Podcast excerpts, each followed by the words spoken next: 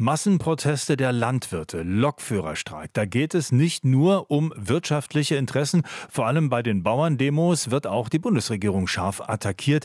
Die steckt ja ohnehin gerade in einer massiven Vertrauenskrise. Und gleichzeitig wachsen die Zustimmungswerte für die AfD, die ihrerseits immer stärker in den Fokus der Verfassungsschützer gerät. Wie lange hält unsere Demokratie das aus? Darüber will ich mit dem Politikwissenschaftler Professor Simon Franzmann sprechen. Er ist Direktor des Zentrums für Demokratie Demokratieforschung an der Uni Göttingen. Guten Tag, Herr Franzmann. Ja, guten Tag, Herr Ringel. Wie bedrohlich ist die Lage aus Ihrer Sicht? Sie ist schwierig. Direkt bedrohlich würde ich sie nicht nennen. Es gibt wahnsinnige Herausforderungen. Also bei den Bauernprotesten, da steckt eine ganz lange schwelende Unzufriedenheit hinter. Ähm, nicht nur mit dieser Bundesregierung, das hat sich jetzt hier äh, nochmal kondensiert, da gibt es einen besonderen Anlass mit diesen äh, Dieselsubventionen, die dann gestrichen werden. Ähm, aber da, da gärt es schon ganz lange. Also eine ganz große Unzufriedenheit bei den Landwirten, die sich ohnehin mit der gesamten Politik und auch mit fast allen Parteien nicht mehr gut identifizieren können. Damit repräsentieren sie etwas, was wir aber grundsätzlich sehen als langfristige Entwicklung, dass sich insbesondere abseits der Universitätsstädte die Leute nicht gesehen und gehört fühlen. Da steckt also wirklich was hinter, was wir ernst nehmen müssen, wo auch ähm, große Unzufriedenheit mit der repräsentativen Demokratie in dem Sinne herrscht. Der Bahnstreik ist wieder was ganz anderes eigentlich. Da haben wir eine Gewerkschaft, die um ihre Partikularinteressen kämpft ähm, da kommt vielleicht auch so eine Unzufriedenheit rein, die eher äh, indirekt was damit zu tun hat, dass in den letzten Jahren so die Preise und Inflation hochgegangen ist. Und das ist etwas, was wirklich neu ist. Also wir haben schon seit längerem diese allgemeine Unzufriedenheit, sich nicht gesehen zu fühlen, zu wissen, es muss sich wahnsinnig viel ändern. Und wir haben jetzt auch tatsächlich eine kurze Phase gehabt des echten Wohlstandsverlustes. Das sind wir in Deutschland nicht gewohnt gewesen. Ja, Sie, Sie haben gesagt, die Lage ist schwierig, aber bedrohlich würden Sie jetzt nicht so sagen. Es gibt aber so viele Aufrufe, gerade wie selten, zumindest in meiner Erinnerung, kann ich ja. mich, also ich glaube, so viel gab es noch nie, bis zum Bundespräsidenten, Verfassungsschützer, alle möglichen Experten sagen jeden Tag, unsere Demokratie ist in Gefahr, wir müssen uns zusammentun. Und damit meinen Sie, ja wen? Wen? Das ist die große Frage. uns alle müssen uns zusammentun. Also Demokratie lebt davon, dass wir uns gegenseitig als Gleiche und Freie ähm, akzeptieren.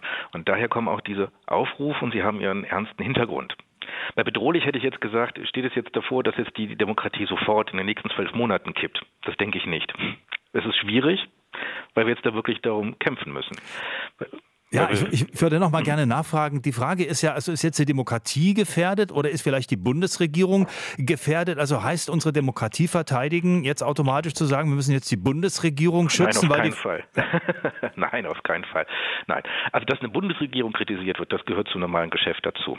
Ähm, was wir jetzt sehen, ist, da, da, kommt viel rein. Also wir haben diese langfristige Unzufriedenheit, wir haben aber kurzfristig natürlich jetzt hier gerade die Unzufriedenheit mit der aktuellen Bundesregierung, die übrigens, die ist ja mitten in der Legislaturperiode nicht ganz untypisch ist, dass sie besonders niedrige Werte sind dafür. Sie hat allerdings das Ganze auch ein bisschen befeuert in einer besonders schwierigen Situation, auch kommunikativ nicht geschickt gehandelt hat, dann handwerklich ein paar Dinge nicht, nicht gut gemacht hat. Das vermischt sich jetzt alles so ein wenig.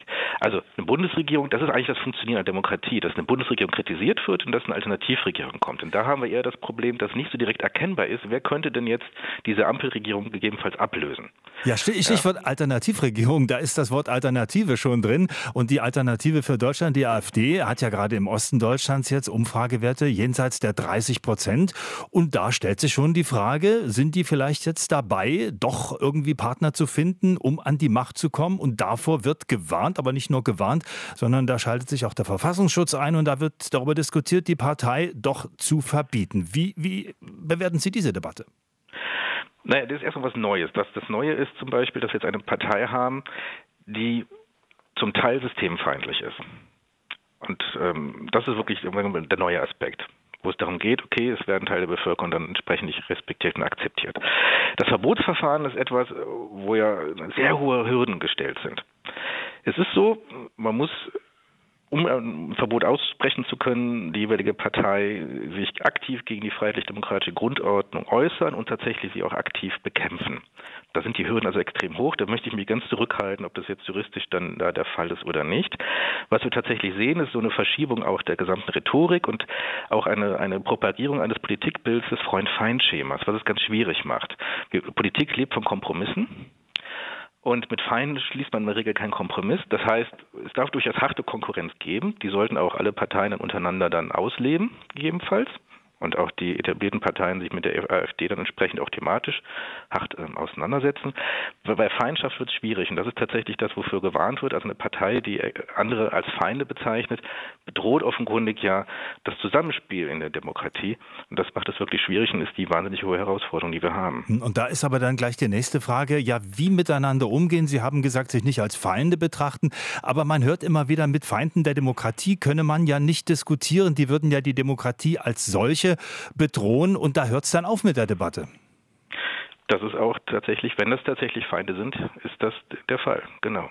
Was es braucht, sind klare Grenzziehungen. Zum Teil passiert es, dass man schaut, okay, es gibt ja auch in der AfD Leute, die nicht ganz so massiv auf das Feindschaftsbild setzen in der Politik, die tatsächlich dann bereit sind, ähm, bestimmte Auseinandersetzungen zu führen und die muss man dann auch annehmen. Man muss aber genau bei denen, die von klar sagen, dass sie nicht mitspielen wollen im demokratischen Spiel, mit denen können sie auch nicht zusammenspielen.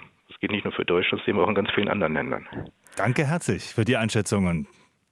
Gerne. Das war Professor Simon Franzmann, Direktor des Zentrums für Demokratieforschung an der Uni Göttingen. Also das konnten wir natürlich jetzt nur anreißen in dem Gespräch, aber diese Demokratiedebatte, die wird, glaube ich, jeden Tag weiterzuführen sein.